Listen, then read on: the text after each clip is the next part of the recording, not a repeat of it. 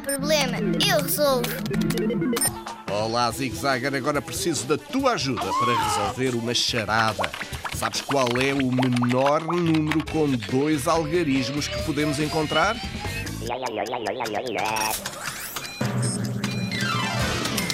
O menor número com dois algarismos que podemos encontrar é o 10. Até lá, a partir do 1, todos só têm um algarismo.